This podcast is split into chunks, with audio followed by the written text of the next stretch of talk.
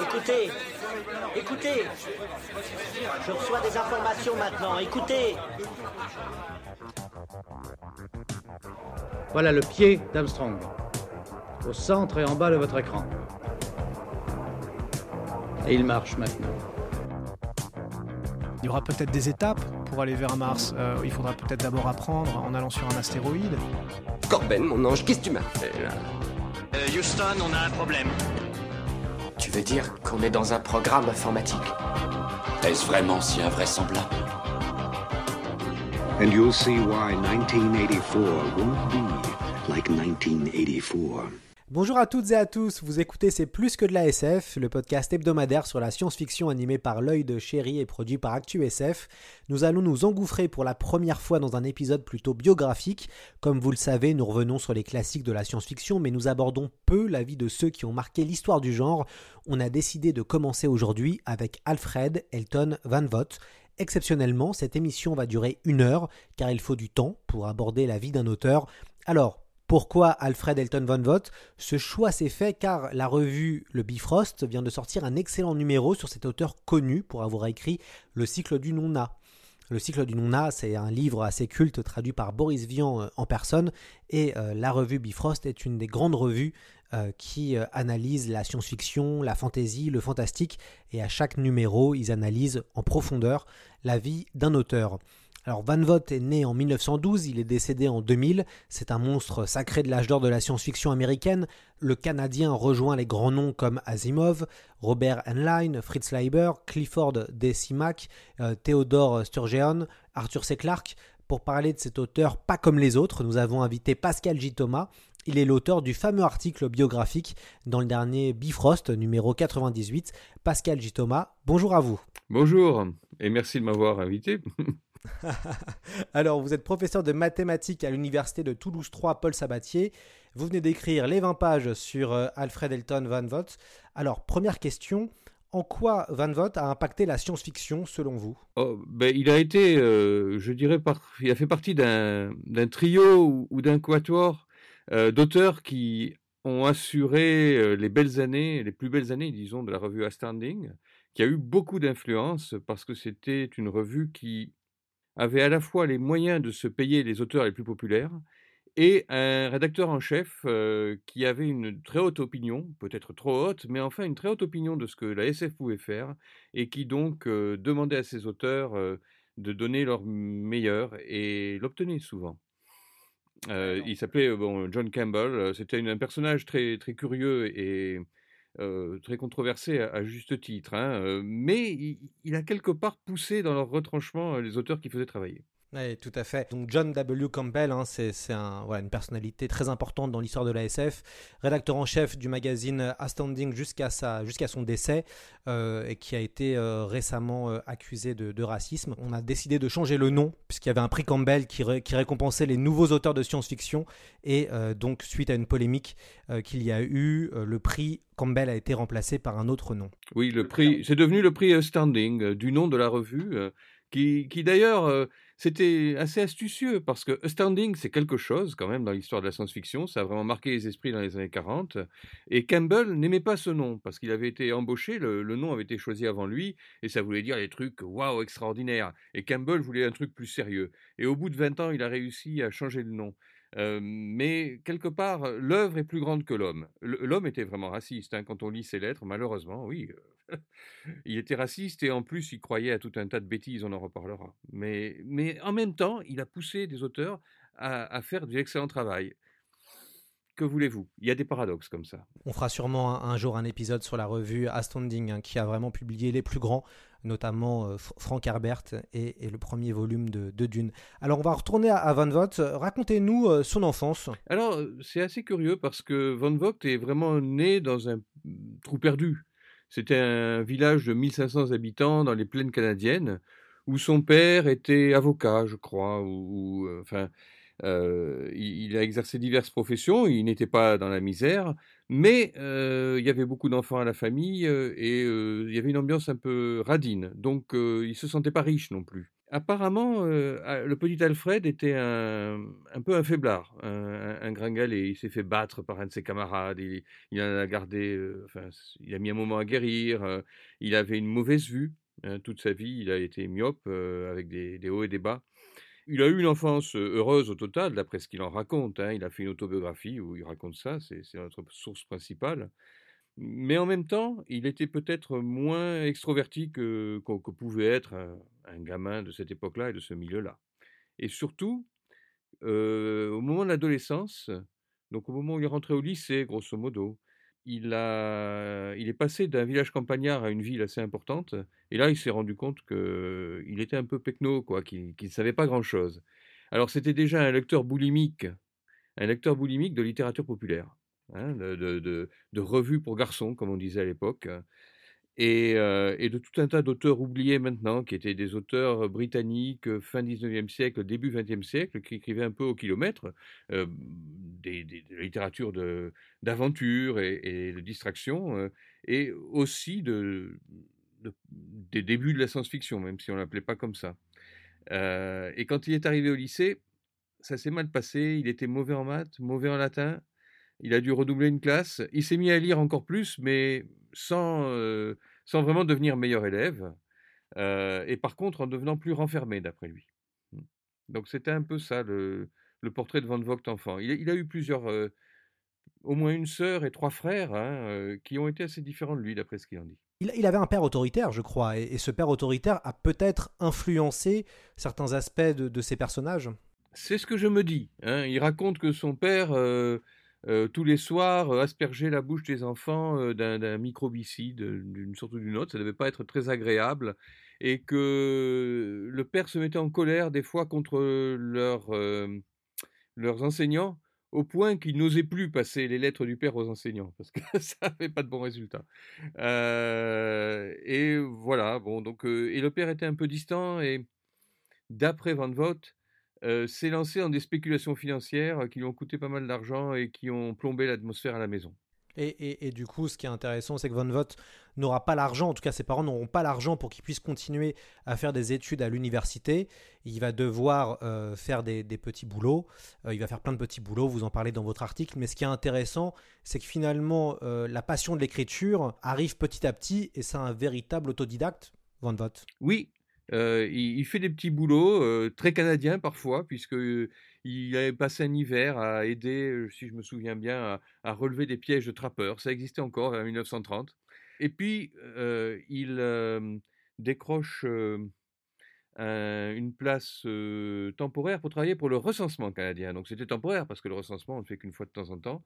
C'est l'occasion pour lui de, vivre à Ottawa, de partager une chambre avec quelqu'un qui faisait des études et de voir un peu la, différence. Il avait déjà eu l'expérience de la différence parce que il avait vécu dans un- une bourgade où tout le monde était bien anglais, au point d'avoir un chapitre de l'ordre d'Orange, hein, les extrémistes protestants, alors qu'il n'y avait pas de catholiques hein, dans la ville. Donc c'était bon, des anticatholiques euh, qui avaient un ennemi lointain et, qui étaient très gentils avec lui, mais qui lui faisaient bien sentir qu'il n'était pas anglais d'Angleterre, ni écossais, ni des choses comme ça. Et puisqu'il était d'origine hollandaise, peut-être frisonne en fait. Il, passe du temps à Ottawa et là il se dit quand même qu'il devrait commencer à faire autre chose. Il était passionné de, littérature populaire, disons, et il lit des livres sur comment écrire, des méthodes sur comment écrire. Et c'est là qu'il découvre, je crois, le livre de John Galishow qui explique la méthode des scènes de 800 mots, ou 6 ou 800 mots, qui doivent être comme une petite histoire en elle-même, euh, avec un développement à l'intérieur de la scène, et puis à la fin de la scène, il faut passer à autre chose. Il faut, euh, pour accrocher le lecteur, euh, le faire rebondir sans cesse. C'est très rigolo parce que, spontanément sans doute, Bernard Weber, l'auteur des Fourmis, explique qu'il écrit un peu comme ça. Je ne sais pas si- s'il a copié sur Van Vogt, je ne lui ai jamais de- demandé, je ne le connais pas. Mais en tout cas, Van Vogt, donc dans les années 30, découvre cette méthode et puis se met à écrire après, après les heures de boulot, en particulier après être rentré à, Winnipeg chez ses parents. Winnipeg ou, une petite ville où ses parents étaient rentrés, je ne me souviens plus, il y a eu beaucoup de déménagements. et envoie des histoires à des magazines de, de confession authentique, euh, qui bien sûr étaient jamais authentiques. C'était, il y avait même des concours sur écrivez la meilleure confession. Euh, C'était des pros qui faisaient ça et des hommes qui écrivaient euh, des histoires à la première personne qui impliquaient des jeunes femmes en général, avec un schéma qui était un peu toujours le même. euh, elle s'écarte du droit chemin. et puis elle est rachetée, et puis elle est sauvée. Bon. Et finalement, il en place une. hein, il, il en place une et il gagne euh, ce qui, à l'époque, était nettement supérieur au salaire qu'il pouvait avoir comme employé de bureau. Et donc, il décide de continuer. D'a- D'ailleurs, finalement, alors vous, le dites dans votre article, au fur et à mesure, il va faire ça pendant trois ans, ce genre de, ce genre de novella, finalement, euh, ces, récits de repentance, et puis il va commencer à, faire progressivement de la science-fiction. Euh, D'ailleurs, c'est quoi la science-fiction de Van Vogt? Comment on peut la définir? Puisque il y a des auteurs, on voit à peu près, Asimov, on peut très, assez vite situer entre les robots et Fondation, voilà, un imaginaire. Euh, Frank Herbert, hein, beaucoup plus tard, ou Philippe Kadik, ont aussi des imaginaires quand même qu'on arrive à, à dé- à définir et à décrire. Pour vous, c'est quoi la science-fiction de, Van Vogt? Alors, c'est une question intéressante. hein, que, euh, Je, l'ai beaucoup lu quand j'étais ado. Et en fait, il faut lire Van Vogt quand on a 15 ans, quoi, euh, je, pense. hein. Parce que quand on devient plus froid et analytique, euh, on commence à analyser. Bon, et euh, la science-fiction de Van Vogt, il y a beaucoup de, quelque part, de, de contes de fées dedans. Euh, on cite souvent l'anecdote euh, qui est euh, quand il était l'équivalent du collège et que un de ses professeurs l'a encouragé à aller jouer dehors avec les autres plutôt que de lire les livres de contes de fées qui étaient posés sur le bureau du prof parce qu'il restait pendant la récréation pour lire ses livres. Je pense que c'était plus un encouragement à, sortir et à faire des choses bonnes pour la santé qu'un reproche sur le côté infantile des contes de fées. Mais il, n'en reste pas moins que Van Vogt Van Vogt aimait bien les histoires euh, extraordinaires et magiques quelque part. Euh, et quand on lit euh, ses premières histoires euh, de science-fiction, alors, il aimait bien la science-fiction aussi, il avait découvert pratiquement dès la sortie Amazing Stories, le, premier magazine de Gernsback qui, a commencé à utiliser, à inventer le terme scientifiction et ensuite science-fiction. Il, il adorait ça. Il avait arrêté de le lire vers 29 parce que le rédacteur en chef avait changé et ça lui plaisait moins. Et puis il a redécouvert par le biais de son travail, non, oh, disons par hasard, dans un drugstore, c'est-à-dire dans un magasin qui vendait un peu de tout, Astounding Stories. Et, et là, il a dit, oui, c'est quand même, c'est bien ça, c'est mieux. Et en fait, le hasard a voulu que la première histoire qu'il a lue dans Astounding Stories était une histoire écrite par John W. Campbell, qui venait de devenir rédacteur en chef et euh, qui, avait, qui signait encore quelques histoires euh, qui avaient peut-être été acceptées avant qu'il soit embauché, sous le nom de Don A. Stewart. Et, la première histoire qu'il a lue, c'est, euh, ben, je crois, simple- la- la- la- celle qui a été à la base du, film La chose d'un autre monde, hein, qui- est ensuite devenu La chose. Il y a eu plusieurs remakes de ce film, cette histoire de- d'envahisseurs extraterrestres. Et ça l'a beaucoup plu, ça l'a beaucoup marqué. C'était meilleur que la SF qu'il lisait avant.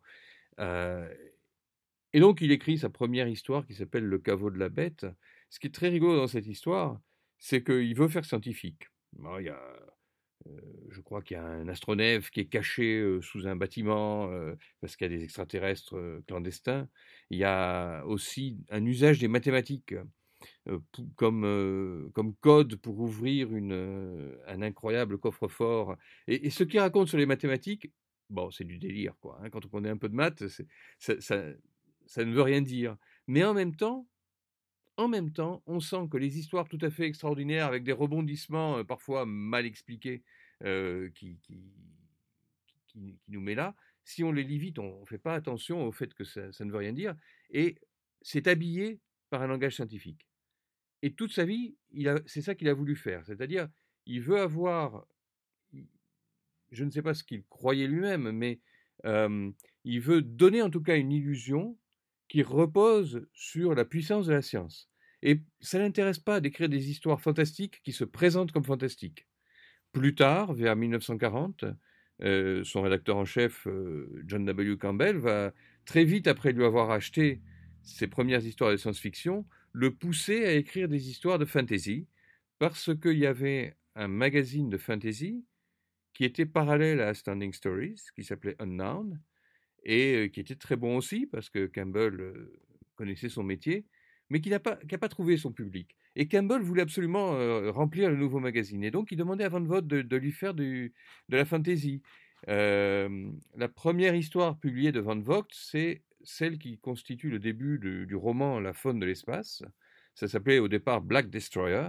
C'est une histoire de, de chat extraterrestre géant intelligent qui, est, qui attaque l'équipage d'un vaisseau qui vient le déranger, en fait. C'est un vaisseau d'exploration et qui cherche de nouvelles espèces dans, la galaxie. Il tombe sur cette espèce qui est un fauve redoutable et qui n'a pas eu à manger depuis un moment apparemment, et donc il trouve une astuce pour, pour échapper au fauve, hein, pour le maîtriser ou pour le tuer même, je crois. et Campbell lui dit, mais bon, cette histoire, si c'était pas ces histoires de, de champs atomiques de je sais pas quoi, euh, et ce vaisseau spatial et trucs, tu pourrais très bien en faire une histoire de fantastique avec un monstre inconnu euh, qui attaque les gens, etc. Mais Van Vogt donc a essayé parce que c'était son gagne-pain et il voulait faire plaisir à, à, Campbell. Et puis il dit que non, ça ne lui plaisait pas. Il prenait pas de plaisir à écrire des histoires de pure fantastique. Il en a fait quelques-unes. Et puis il est revenu sur sa SF, qu'on peut considérer comme du fantastique parce que peut-être elle n'est pas toujours très réfléchie, mais qui prend toujours les vêtements de la science, des voyages interplanétaires, des extraterrestres, des vaisseaux gigantesques, beaucoup de chiffres qui sont balancés un peu à la va-vite, mais qui sont des chiffres, et, et, des rayons, et, des mutants, et, tous, les, tous les thèmes de la science-fiction. Donc c'est difficile de dire. C'est les habits de la science pour la puissance imaginative du conte, finalement. En tout cas, quand on voit les premières histoires de Van Vogt, on est vraiment dans la, entre guillemets, le cliché de la, SF des années 40-50, avec beaucoup d'extraterrestres, finalement, beaucoup de voyages galactiques, beaucoup de choses qui maintenant, euh, quand on lit, si on devait lire Van Vogt ou, ses premiers essais, euh, c'est peut-être de la science-fiction qui a peut-être un peu vieilli, entre guillemets, puisque les thématiques sont maintenant assez loin d'un lecteur de 2020. Oui, et puis il y a des détails qui ont beaucoup vieilli, c'est-à-dire on va être sur un vaisseau spatial qui fait un voyage interstellaire, et puis je sais pas, le capitaine va dicter à une secrétaire qui tape sur sa machine à écrire l'ordre du jour pour l'équipage. C'est peut-être pas ce détail-là, mais des trucs de la même eau, on en trouve dans, dans Vogt. De nos jours, c'est rigolo, évidemment. et il y a aussi des conceptions. Il y a des conceptions des rapports entre hommes et femmes qui, à mon avis, sont risibles de nos jours. Il y a d'autres trucs qui, qui peuvent rester actualité. Van Vogt avait a assez vite eu une, obsession pour les dictatures et pour les contrer. Alors, de façon peut-être naïve, mais on, sent que pour lui, la menace, c'est le nazisme et le communisme, et les régimes totalitaires de façon générale, que plus tard, il essaiera, il essaiera de les étudier de façon plus approfondie. et il y a quand même des différences avec Campbell. Campbell a écrit des éditoriaux un peu embarrassants où il explique que l'esclavage peut être une première bonne étape dans le développement d'une race. Mon Dieu. alors que Van Vogt, lui, on ne trouve pas la moindre trace de, défense de l'esclavage dans ses œuvres, au contraire. Hein. Et, son premier roman, publié en, en, épisode dans, dans Standing est une sorte de semble être inspiré par une sorte de, protestation contre la, comment dire, la traque des juifs par les nazis. Euh, ça s'appelle la poursuite d'Eslan et je pense qu'on en reparlera peut-être. C'est ça. Euh, impossible de, de, parler de Van Voigt et puis après on va, on va s'intéresser vraiment au livre, hein, mais on continue sur la partie un peu bio. Euh, impossible de ne pas parler de Van Vogt et, et, son lien avec Ron Hubbard. Et oui, Ron Hubbard, grand auteur de science-fiction de l'époque, pas encore créateur de l'Église de la scientologie, mais euh, fervent, euh, et même bah, je pense que c'est lui qui a initié la, la, dianétique, et, et, en fait Van Vogt il va totalement tomber dans la dianétique. Comment ça se fait que, que lui, il n'y a pas que lui d'ailleurs, il y a aussi John W. Campbell, hein, donc bon, en tout cas, comment il est tombé dedans?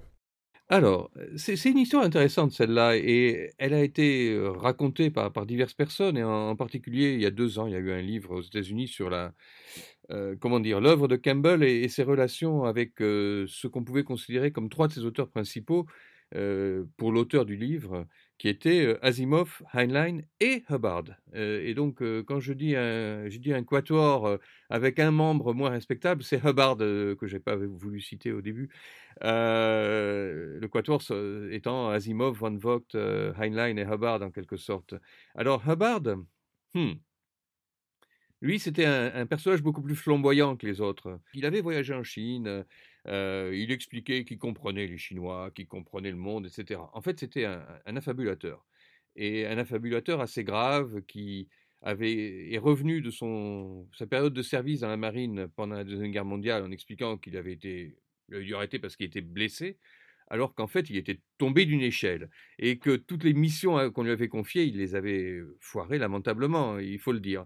La marine ne voulait plus de lui. Mais lui a raconté des histoires bien différentes à Campbell et à ses collègues, Asimov et, Heinlein qui, et Van Vogt, qui- qu'il connaissait, et leur a fait gober pas mal de choses. Et il faut dire que Campbell, qui avait une formation universitaire en sciences, était quand même prêt à croire beaucoup de choses et à croire au pouvoir de la science-fiction et à des inventions étonnantes et, bon, fausses. Et il n'a pas seulement cru à la dianétique, il a cru à d'autres choses encore plus abominables, enfin encore plus idiotes, disons, plus tard dans sa vie.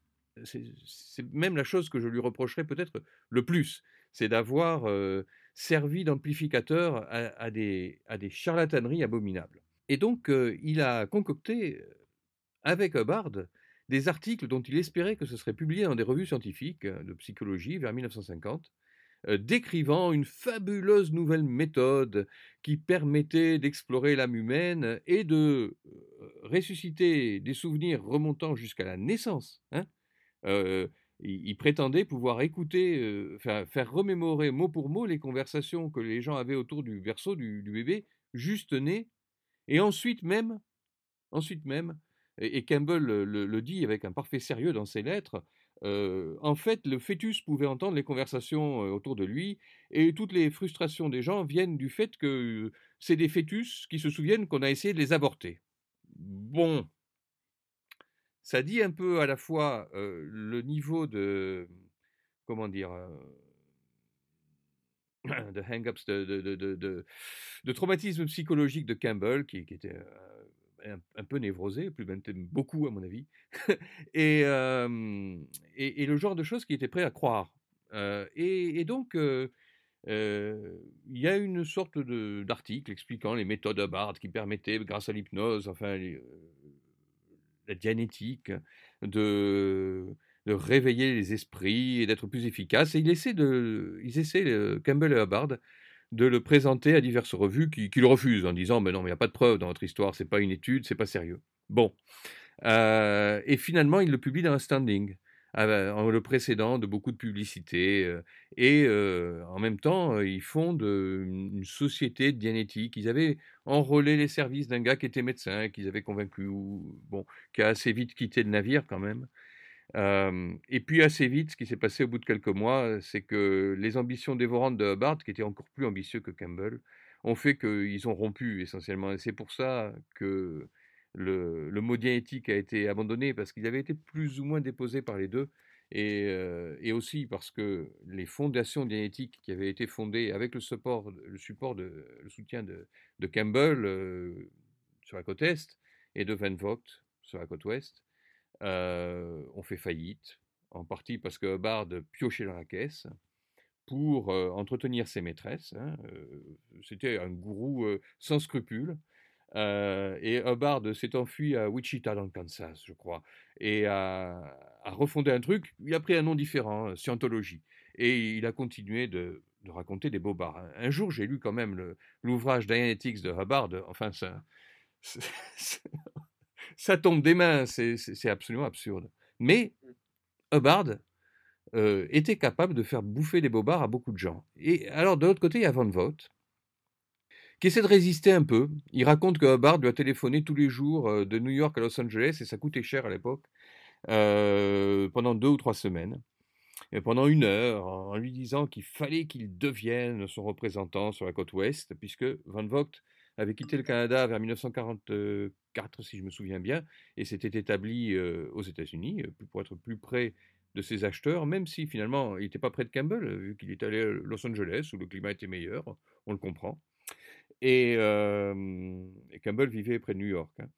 hein. et donc, en même temps, Hubbard avait donné l'adresse de Van Vogt, visiblement. Et des tas de gens naïfs s'étaient laissés convaincre par la dianétique et envoyaient des chèques à Van Vogt pour prendre des cours pour devenir auditeur dianéticien. C'est-à-dire une sorte de psychanalyste, hein, en fait. Hein. Hubbard a toujours attaqué très durement la psychanalyse, mais en fait parce qu'il voulait prendre la place, euh, je dirais. Et, et donc Van Vogt a fini par se laisser convaincre et s'est jeté à corps perdu dans l'organisation de la Dianétique à Los Angeles. Il a accueilli Hubbard à Los Angeles quand celui-ci est venu passer quelques mois. Euh, il a supporté patiemment toutes les frasques de Hubbard, qui prétendait faire euh, des démonstrations publiques euh, de rappel intégral de vie depuis la naissance, qui ont lamentablement foiré, mais ça n'empêchait pas, devant plusieurs milliers de personnes, sans se démonter, de dire oui, oui, mais bon, ça n'a pas marché là, mais ça marcherait autrement, etc. Il a supporté le fait que lui, Van Vogt, était donc le, le représentant officiel de l'association locale et le comptable, et, et, Hubbard passait à la banque et disait il me faudrait un chèque au porteur de 50 000 dollars de l'époque. Hein vous imaginez, 50 000 dollars, vous pouvez acheter une maison avec ça. Enfin bon. Euh, et Van Vogt disant oui, bah, oui c'est Monsieur Hubbard le patron, dites-lui oui, oui, parce que le, le, responsable de la banque avait appelé Van Vogt pour vérifier quand même s'il pouvait faire une chose pareille. Euh, donc il y a des trucs incroyables qui se passent, et bon, ça finit par être trop.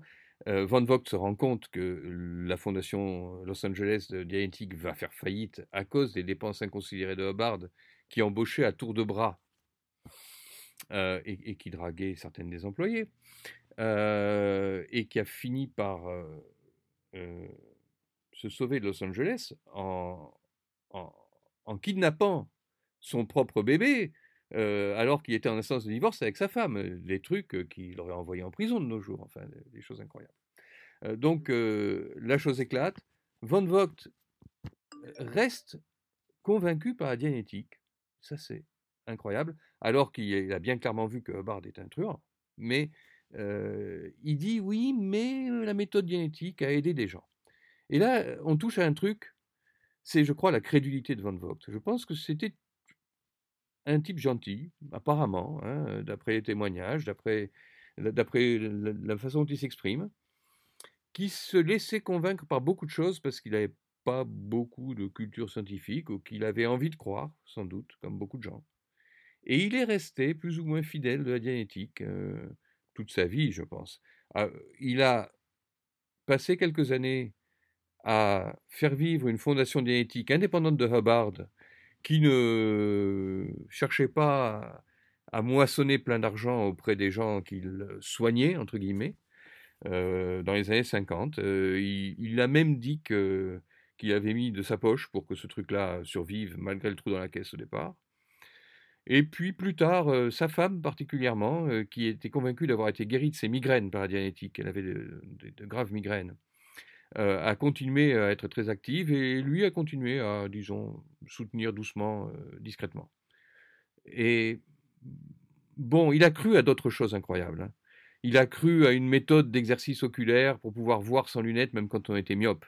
Et visiblement, ça n'a pas marché mais vers 1945-46, il écrit euh, À l'assaut de l'invisible, qui est un livre sur des gens avec un troisième œil, et qui est visiblement une sorte de, sublimation fantastique, science-fiction, de, de, son intérêt pour cette méthode à l'époque. Et voilà, je pense qu'il y avait le genre de personnalité qui était prêt à croire. C'était avant Hubbard, hein, c'était 46 par là, alors que Hubbard c'était vers 1950-51. il avait le genre de personnalité qui le portait à croire à des, à des charlataneries. Hein. Bon. on va refermer la porte de la Dianétique et de Ron Hubbard, même si euh, je, je pense qu'on fera un, un épisode sur Ron Hubbard, puisque quand même, euh, un auteur de science-fiction qui arrive à créer une, une église multimilliardaire de scientologie, c'est, ça, ça reste un, un très très bon récit de science-fiction qu'on y, pense finalement. C'est plus que de la SF. Il faut lire la biographie, euh, disons, critique de Ron Hubbard par quelqu'un qui s'appelle Monsieur Miller, je crois, et le livre s'appelle Bare-Faced Messiah, le Messie à visage découvert. Je ne sais pas si ça a été traduit en français. Il fallait du courage pour faire ça, hein, parce que Hubbard avait des méthodes pas toujours très claires. J'en ai lu quelques chapitres, tout est disponible sur Internet gratuitement. C'est- assez incroyable. C'est pas mal intéressé à la vie de Van Vogt. On va maintenant attaquer sur les livres. On va parler peut-être du cycle le plus connu, puisque Van Vogt a fait plusieurs cycles. Le cycle le plus connu est le cycle du Nona, euh, donc qui a été traduit par Boris Vian en personne, euh, qui restait comme un peu la saga culte. Euh, pourquoi finalement le cycle du Nona a, a tellement, tellement plu aux gens? Ah, pourquoi il a plu aux gens? Ça, c'est difficile parce que on peut pas parler à tous les gens pour leur demander. Mais il m'a beaucoup plu hein, quand, quand je l'ai lu jeune et je l'ai relu il y a quelques années. Et je trouve que le premier roman, Le Monde du Nona, tient encore la route, malgré son côté un peu bah, pas toujours très cohérent, même, même après les révisions. hein. Il faut dire qu'il a, connu plusieurs versions. Une première version, apparemment, il y avait quand même de gros trous dans l'intrigue, qui a été très, sévèrement très sévèrement critiquée. Et Van Vogt ne s'est pas fâché. Il a dit Ah oui, et il a fait une deuxième version, où il a corrigé certains des trous. Alors, c'est quoi le monde du nona? C'est l'histoire d'un type qui est amnésique essentiellement, qui ne sait pas qui il est, et qui découvre peu à peu qu'il a d'immenses talents, et que ces talents sont rendus possibles, d'une façon qui n'est jamais expliquée en détail, euh, par la philosophie de la sémantique générale ou de Alfred Korzybski, qui est quelque chose qui existe. hein. Alfred Korzybski était un, Américain d'origine polonaise qui a écrit des, livres un peu abstrus euh, sur euh, une manière d'organiser le monde mentalement, qui s'appelle la sémantique générale. Von Vogt avait lu ça à l'époque et il a mélangé cet aspect philosophico-scientifique et des histoires d'aventures extraordinaires sur quelqu'un qui, à lui tout seul, défend la Terre d'une invasion extraterrestre redoutable. Mais alors à lui tout seul, pas entièrement. D'abord parce que cet homme, Gilbert Gossane, le, le protagoniste, découvre qu'il est un peu téléguidé et qu'il est téléguidé par quelqu'un qui pourrait être lui-même. Hein, on ne sait pas trop.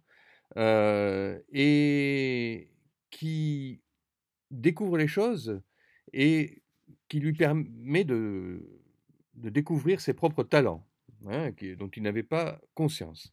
Et, et ça, c'est un peu euh, l'histoire du garçon de la campagne qui devient un écrivain à succès, finalement, ou qui devient ici un héros de la galaxie. Euh, on retrouve ce schéma dans, pas mal d'œuvres de Van Vogt, et c'est bien sûr une histoire énormément enthousiasmante quand on est jeune et qu'on lit ça, et, avec des rebondissements euh, euh, audacieux. hein. Je crois qu'on peut dire, sans trop divulgacher, que assez tôt dans le livre, le protagoniste meurt, alors il va ressusciter. Et comment ça a été possible? Quand, on, on voit un livre qui au tiers du livre, pomme, le protagoniste se fait tuer, là il est carbonisé par des fusils laser.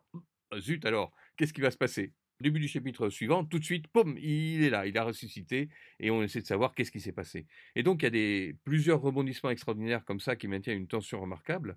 Et il y a aussi, quand même, des idées euh, qui sont jamais expliquées en détail, mais qui en acquièrent euh, une, euh, une force euh, d'impression. hein.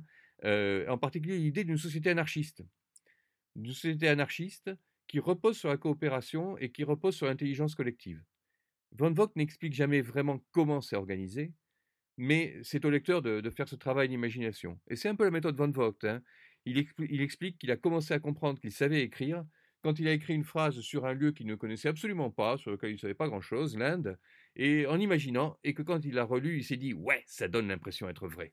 Et bon, il avait ce talent. hein, euh, donc Le Monde du Nona est, est- est un livre très puissant pour ça et très agréable à lire du coup. C'est aussi un, un des premiers livres de science-fiction qui est sorti en France et qui a, pour nous Français, entre guillemets, un des premiers livres de science-fiction américain euh, qui a permis, traduit par Boris Vian, donc ça a permis aussi que la science-fiction arrive dans notre paysage euh, une certaine forme de science-fiction arrive chez nous. Ça a fait une forte impression, mais il, existait aussi des aventures spatiales beaucoup plus piétonnes, dirais-je, euh, qui sortaient au même moment, mais qui avaient un côté, allez, scout dans l'espace. Et alors que, Le Monde du Noir, tout de suite, il y avait cette dimension interstellaire, et puis, et puis ces aspects philosophiques et politiques qui étaient peut-être mal compris par Van Vogt et mal expliqués, mais qui avaient une puissance évocatrice étonnante. Et, ça, c'est beaucoup le cas dans, beaucoup de ses livres. La suite est un peu plus laborieuse. hein. Les joueurs du Nona, ça, ça se lit encore, mais c'est moins, moins frappant. Et le troisième, alors, je le déconseille. Et beaucoup de gens le déconseillent. hein. Il y a la fin du Nona qu'il a écrit euh, 40 ans plus tard. Bon, il n'y était plus. Alors, al- alors, peu, peu de gens le savent, mais euh, Von Vogt aurait inspiré un film culte nommé Alien. Racontez-nous ce- cette anecdote. Ça, c'est une autre œuvre de Van Vogt qui est, qui est excellente, à mon avis, enfin qui m'avait beaucoup frappé, c'est euh, La faune de l'espace en français et The Voyage of the Space Beagle en anglais. Et le titre anglais est important parce que le Beagle, c'était le nom du vaisseau de Charles Darwin, enfin le vaisseau sur lequel a navigué Charles Darwin pendant trois ans au 19e siècle, avant d'écrire euh, son livre majeur, L'origine des espèces. Et comme le, le vaisseau Beagle de la marine britannique, le Space Beagle est un vaisseau énorme, comme tous les vaisseaux de Van Vogt, hein, ils font un kilomètre de diamètre, euh, qui parcourt la galaxie pour répertorier les espèces extraterrestres, pour découvrir ce qu'il y a euh, dans la galaxie en y allant. hein. Il y a des gens qui disent d'ailleurs que le, vaisseau de Star Trek, l'Enterprise, a peut-être été aussi un petit peu inspiré par, par ce concept. Donc il rencontre le Black Destroyer, le, chat géant là qui essaie de les bouffer. Euh, il rencontre euh, aussi un être qui est inspiré par certaines guêpes paralysent des araignées et qui pondent leurs œufs dans le corps des araignées pour que leurs larves se nourrissent de l'araignée encore vivante et en sortent après. hmm. Et donc, il y a un extraterrestre comme ça qui pond ses œufs dans, dans les membres de l'équipage et ils vont sortir sous forme d'une espèce de monstre horrible qui, bien sûr, bouffe de l'intérieur le malheureux membre de l'équipage. Évidemment, c'est ce qui se passe dans Alien. Et donc, quand, donc, cette nouvelle a été écrite au début des années 40, a été intégrée dans la faune de l'espace, qui est un livre qui a été fait en collant plusieurs nouvelles vers 1950, hein, dix ans plus tard, euh, et qui a été enrichi par le fait que, euh, à ce moment-là, Van Vogt a rajouté dans l'histoire l'idée d'un nexialiste, c'est-à-dire un membre d'équipage dont le job est de faire se parler ensemble les scientifiques de différentes spécialités qui sont trop spécialisés pour arriver à collaborer comme il faut. Et, et ça, c'est une idée un peu géniale aussi. euh, même s'il l'a pas développée, elle a une puissance évocatrice totale et elle unifie le livre a posteriori, parce que c'était quatre, quatre morceaux écrits séparément. Bref, en 79, quand sort le film Alien, Van Vogt voit ça et dit Mais zut Enfin, pas dans le texte. Cette, cette idée-là, c'est quand même quelque chose que j'ai eu il y a bien longtemps. Et donc, il se plaint auprès de, je crois que c'est la 20th Century Fox, enfin la, compagnie qui produit le film. Il n'y a pas de preuve que, les scénaristes du film euh, aient lu et se soient inspirés directement de l'histoire de Van Vogt. Il est possible qu'ils aient vu un film et que ce film, lui, un film plus ancien, euh, moins connu de, SF euh, que je connais pas, et que ce film, lui, se soit inspiré de l'histoire de Van Vogt. Quoi qu'il en soit, comme le film a bien marché, Alien a très bien marché, donc comme il pourrait y avoir un procès et qu'un procès c'est toujours emmerdant, ils finissent par se dire ouais ok il y a peut-être quelque chose et ils donnent 50 000 dollars à Van Vogt, ce qui est étonnant par rapport à ce qu'il avait été payé au départ pour son histoire, quelques centaines de dollars. hein.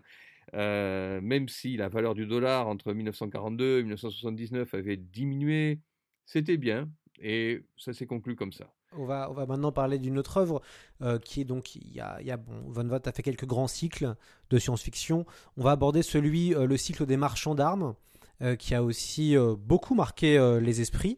Euh, alors peut-être un peu moins que le Nona, mais, mais celui-là avec les armureries euh, Disher et euh, les fabricants d'armes a, aussi pas mal influencé. Pourquoi d'ailleurs, selon vous? Alors, c'est surprenant, parce qu'il part d'un truc très américain, et pas canadien du coup, hein, cette histoire du il faut être armé pour être libre. En même temps, c'est sa manière de, de lutter contre les dictatures, c'est-à-dire qu'il imagine un futur dans lequel il y a l'empire d'Icher, qui est très dictatorial, mais il y a un contre-pouvoir, et ce contre-pouvoir ce sont des, armureries un peu étranges qui viennent peut-être du futur ou, d'un- monde étranger euh, et qui euh, donnent aux gens des armes intelligentes.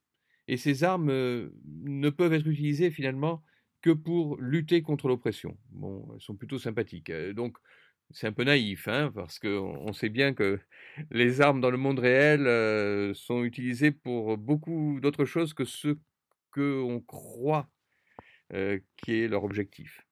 Et, et puis il y a un truc dans ce livre aussi qui est étonnant, c'est sa construction. Il l'a fait en collant plus, une méthode qui était la sienne durant toutes les années 50, ça a été de reprendre les nouvelles qu'il avait écrites de façon très prolifique durant les années 40 et de les recoller ensemble. Alors ces nouvelles avaient parfois au départ un lien intentionnel entre elles, elles, étaient, elles faisaient partie d'une sorte de série, et parfois il a collé des nouvelles qui n'avaient rien à voir. Et dans Les Armureries d'Icher, il colle avec son ensemble de nouvelles sur l'Empire d'Icher et, les boutiques d'armes, une nouvelle qui s'appelait La Balançoire, je crois, de euh, qui n'a pas grand-chose à voir et qui est une espèce d'histoire d'oscillation temporelle, qui est cousue au long du bouquin, qui a une fin un peu cosmique incroyable et qui donne une espèce d'unité artificielle et très surprenante. Et peut-être que c'est ça aussi qui fait que le livre frappe. Je... Alors, le, livre suivant, alors c'est du paradoxe von Vogtien typique. Euh, c'est un roman plus, plus unifié, hein, Les fabricants d'armes. Et alors, euh, c'est une histoire de surhomme. Robert Hedrock, qui euh, est le chef de la résistance contre l'Empire d'Icher. Mais on, découvre qu'il est en même temps le chef de la résistance et le chef de la police secrète, je crois, ou le bras droit de l'empereur, enfin, un truc comme ça. Euh, et que c'est un immortel, et qu'il est partout. Euh, et euh, je, je n'ai pas relu récemment, je me mélange sûrement, et tant mieux, parce que comme ça on peut découvrir le vrai bouquin. Et alors, si on repose le livre et qu'on réfléchit, c'est un peu dur à croire. Le type qui est à la fois le chef de la police et le chef de l'opposition. Mais quand on le lit, on est pris dans le truc, on est surpris, on est emporté, on est glacé, on est, on est transporté, et, et ça marche. quoi. Enfin, en tout cas, à l'époque où je l'ai lu, ça marchait super. Oui, il y a une véritable efficacité quand on relit euh, Van Vogt, on est, on est pris, c'est vrai que c'est ça, on est, euh, ça, finalement sa technique, parce qu'il avait, vous avez dit la, la, la, technique donc des 800 mots, euh, voilà, pour à chaque fois enchaîner comme des, des, multiples petits éléments qui, qui vont enchaîner aussi le lecteur. Euh, il aimait bien aussi euh, utiliser ses rêves pour. C'est le deuxième élément très une... important. Et il y avait la chose qu'il avait apprise dans un livre, et les techniques un peu, bon, il faut mettre plein d'adverbes et d'adjectifs et d'émotions et des choses comme ça. Il en fait parfois des caisses. Hein. Et puis il y a un truc qui, sur lequel il est tombé par hasard, c'est-à-dire que il écrivait. Alors il y a une période de sa vie pendant la guerre, vers 43-44, où il avait été embauché par le gouvernement canadien parce que tout le monde devait participer à l'effort de guerre, donc il, il faisait gratte-papier dans, dans un ministère à Ottawa. Et il rentrait du boulot vers 5 heures, il était crevé. Et sa femme lui préparait un, repas, il mangeait tôt, et puis il faisait une sieste. Et il se réveillait, il se mettait à écrire. Et, et il s'est rendu compte que finalement, il, avait beaucoup plus d'idées quand il sortait de sa sieste. Et, et plus tard, il s'est mis à se réveiller systématiquement au bout de 90 minutes, je crois, pour noter ce qu'il avait en ses rêves. Et il passait la nuit comme ça, euh, en se réveillant trois, quatre fois dans la nuit. Et au matin, s'il était bloqué sur un point d'intrigue, en général, avec ce qu'il avait noté, il trouvait une solution pour s'en sortir. Et évidemment, les solutions qu'il trouvait, parfois, étaient très oniriques, quoi. Hein, étaient des choses un peu euh, tirées par les cheveux, mais euh, qui, du coup, donnent un potentiel de surprise à ces intrigues qui est parfois étonnant. Et, je crois qu'il est le seul à avoir systématisé une telle méthode d'écriture, de faire passer directement ses rêves à, son, à ses livres. Et c'est en total contraste avec le côté mécanique de l'écriture de la scène de 800 mots, d'un côté, et puis le côté qui se voulait scientifique et donc un peu rationnel, quelque part, de la science-fiction. Et ça donne un cocktail étonnant. Un de ses grands admirateurs était Philippe Cadic, pourquoi euh, le, le, le, maître de Ubik, euh, de Blade Runner euh, et, et, puis de d'autres grands grands romans comme Substance Mort appréciait autant cet auteur? C'était l'auteur qu'il préférait du, de tous les auteurs de l'âge d'or, hein, que bien sûr Philippe Dick avait lu tout le monde, il avait lu Asimov, Heinlein, Sturgeon, qui a en commun avec Philippe Dick une compassion, une humanité profonde qui ne se retrouve pas toujours hein, chez, chez les autres auteurs de l'âge d'or qui se prétendent beaucoup plus froids et qui font des intrigues à la va-vite en, en réfléchissant pas tant que ça à la psychologie ou en réfléchissant de façon bizarroïde, comme l'a fait Van Vogt, qui réfléchissait beaucoup à la, psychologie, mais le résultat de ses réflexions dans ses livres tardifs, bon. Van Vogt devait avoir ce côté euh, rêve et surprise et imagination débridée qu'avait Philippe Dick, parce que c'est vrai que Philippe Dick réfléchissait pas beaucoup à la vraisemblance scientifique de ses intrigues, hein, c'est clair. Euh, et peut-être aussi un peu le côté parano le côté euh, le héros est tout seul contre l'univers mais va s'en sortir grâce à ses étonnantes capacités. Euh, euh, Philippe dit que c'est un héros parano qui peut-être ne s'en sort pas, alors que chez Van Vogt c'est un surhomme qui s'en sort. Mais il y, a ce côté parano qui est un peu en, commun, enfin, et quelques, quelques motifs. on sent que loterie solaire a un côté Van Vogtien parce que il y a une puissance un peu mystérieuse, qui est le hasard chez Dick, qui distribue le sort aux gens et qui va les faire du jour au lendemain euh, chef de, la Terre, par exemple. Ce qui est un peu le rôle que joue la machine des jeux dans le monde du nona. Hein, euh, Gilbert Gossein euh, va à la ville de la machine des jeux où tout le monde passe un examen et celui qui réussit bien, pom, va devenir le chef de tout quand j'étais jeune, ça m'a fait penser beaucoup au système français, et peut-être ça c'est une autre clé de, de pourquoi les Français ont vite accroché au truc, au système français des concours des grandes écoles. Hein. les gens viennent de partout, passent ces concours là pendant un mois ou deux à Paris, et Paris c'est la machine des jeux, et, puis celui qui a tiré le gros lot et qui est premier à Polytechnique, ben, toutes les avenues s'ouvrent devant lui. Bon, c'est un parallèle un peu audacieux peut-être, mais peut-être qu'il y a quelque chose de ça. on n'a pas abordé le cycle de Lynn, qui est aussi le troisième peut-être grand cycle de Van Vogt. Qu'est-ce que vous pouvez nous dire sur, ces deux ouvrages finalement? Alors, ben, disons que c'est un de ces ouvrages où, Van Vogt montre qu'il n'aime pas l'esclavage, ce qui est bien. C'est à nouveau une histoire de surhomme invraisemblable, hein, c'est-à-dire que Klein Lin est l'héritier de, de la famille régnante d'un empire euh, qui vit sur Terre. Alors c'est une Terre post-technologique. Euh, il y a des restes de vaisseaux spatiaux, d'usines atomiques, de choses comme ça, mais les gens ne savent plus les construire et les armées se battent avec des arcs, des flèches et des lances. Et l'organisation sociale est celle de l'Empire romain. Il y a des décalques de la révolte de Spartacus, des décalques des invasions barbares. Et d'ailleurs, euh, donc euh, Klein Lin, qui est l'héritier, est un mutant, comment dire, considéré comme mal formé. il a été touché par des radiations, il est un peu estropié, il, ne marche pas droit, hein, mais en même temps, sa mutation a fait de lui un surhomme intellectuel. Et il va réussir à sauver la Terre, à sauver l'Empire contre une invasion extraterrestre, d'abord contre l'invasion des barbares, et puis, il va devenir l'ami du chef barbare, qui finalement est un chef barbare très acculturé. Et tout ça est calqué sur l'Empire romain. Hein. Et même, alors les gens ont dit, c'est plus précisément calqué sur un roman de, Robert Graves qui s'appelle Moi Claude, et qui est une autobiographie romancée de Claude, l'empereur romain, de, des troisième, quatrième, je ne sais plus, empereur romain, un des successeurs d'Auguste. Alors, euh, bon, Van Vogt, a répondu, non, non, ben, enfin, tout ça c'est dans l'histoire romaine, l'histoire romaine n'est pas copyrightée. Bon, difficile de dire, les, opinions sont partagées là-dessus. C'est un cycle qui, bon, là aussi, quand je l'ai lu jeune, j'ai trouvé très efficace.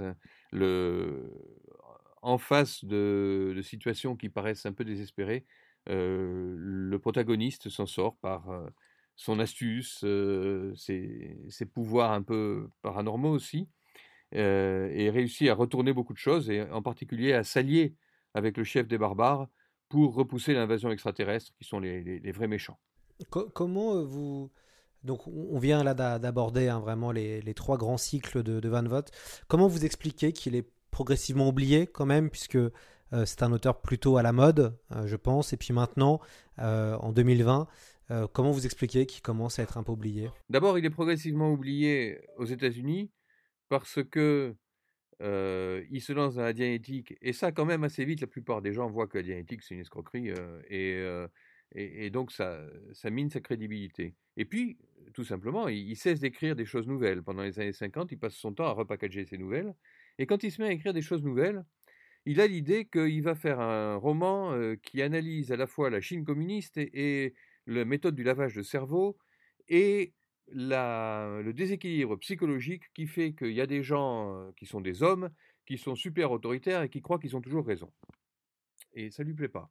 Ce qui est un peu euh, surprenant parce que ces héros sont super, ont toujours raison, mais en même temps, ils sont des, des des, gens qui, euh, qui sont mal considérés, qui, qui sont vus comme, euh, comme euh, quelqu'un qui qui va pas y arriver.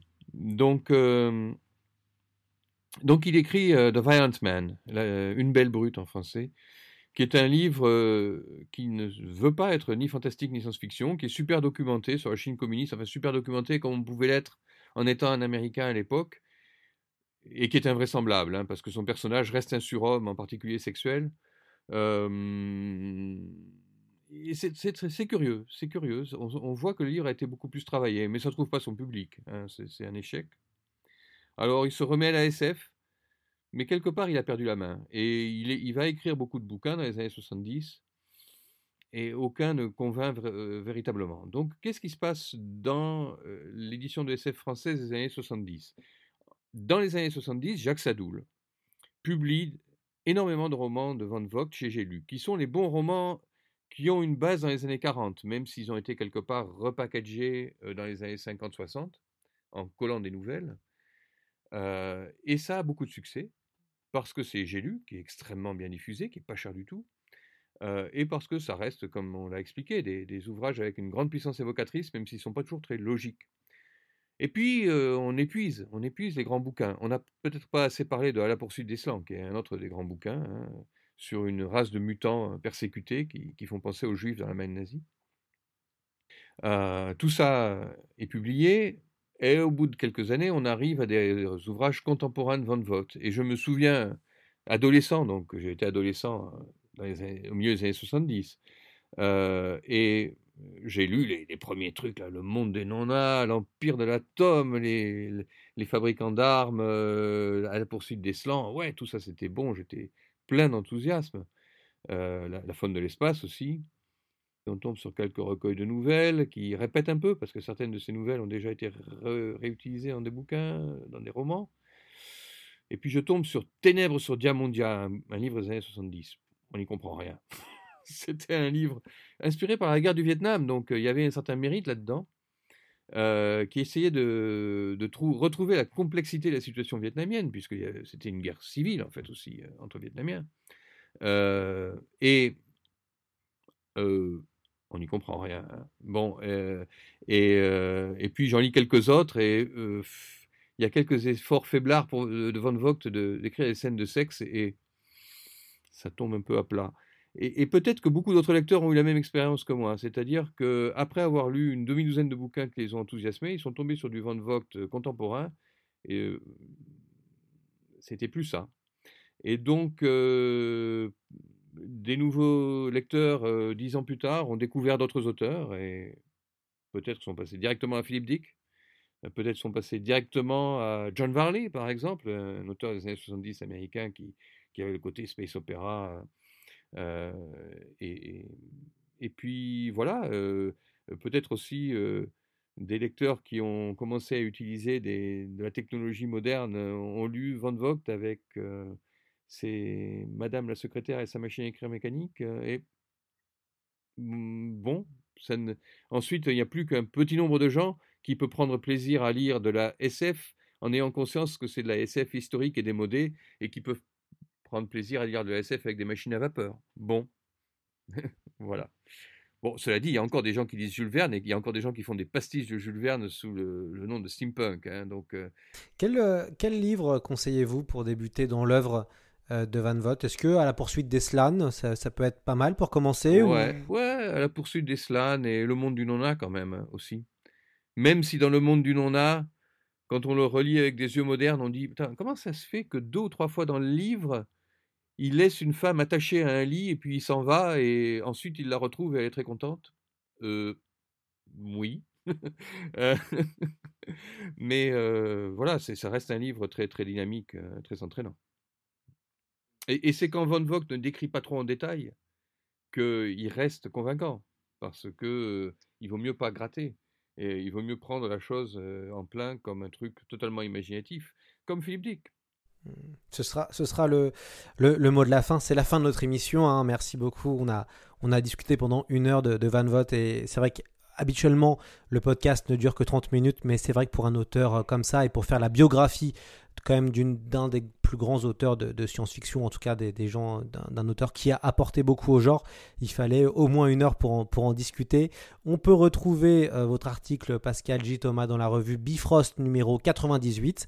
Euh, vous avez fourni un, excellent article d'une vingtaine de pages qui revient vraiment en détail euh, sur la vie de, de Van Vogt et c'est vraiment passionnant. Donc, euh, euh, donc Bifrost, euh, une revue spécialisée hein, de, science-fiction et de fantasy, très connue pour les amateurs d'imaginaire. Pour le grand public, ça peut être une bonne, bonne occasion de, de découvrir. Il y a aussi des nouvelles à l'intérieur et pas mal de critiques de l'actualité des romans qui viennent de sortir. Donc, c'est un incontournable. Il faut le dire, une excellente nouvelle de Michel Pagel où il revisite les slans avec le style de Marcel Proust. Ça s'appelle À la recherche du slan perdu et c'est génial. Voilà, c'est vrai. En effet, très très bonne nouvelle de Michel Pagel, c'est important de le, préciser. Pour retrouver l'œuvre de Van Vogt, ben, c'est assez simple. On peut la voir en poche chez J'ai ou dans, la, dans des intégrales de la collection Omnibus. Il existe aussi une très très belle édition chez Mnemos. Euh, du cycle de Lynn, euh, qui est aussi très intéressante, donc je, recommande euh, également. Et puis, bah, bien sûr, hein, lisez Van Vogt, en tout cas, essayez de, découvrir cet auteur qui vaut vraiment le, coup d'œil. Merci beaucoup d'avoir d'avoir écouté jusque-là. Et puis merci Pascal J. Thomas d'avoir pris ce temps de Toulouse pour pouvoir nous, nous, parler. J'espère qu'on vous retrouvera peut-être pour une autre émission, pourquoi pas sur euh, ou, ou pourquoi pas sur euh, Campbell. Je, je, on, les, les, auditeurs voient pas parce que mais moi j'ai l'écran vidéo et on, sent directement une réticence quand on parle de Ron Hubbard. plutôt, plutôt des auteurs que j'aime par pitié. Ça marche. Et ben écoutez, merci beaucoup et puis on se retrouve la semaine prochaine dans C'est plus que de la SF.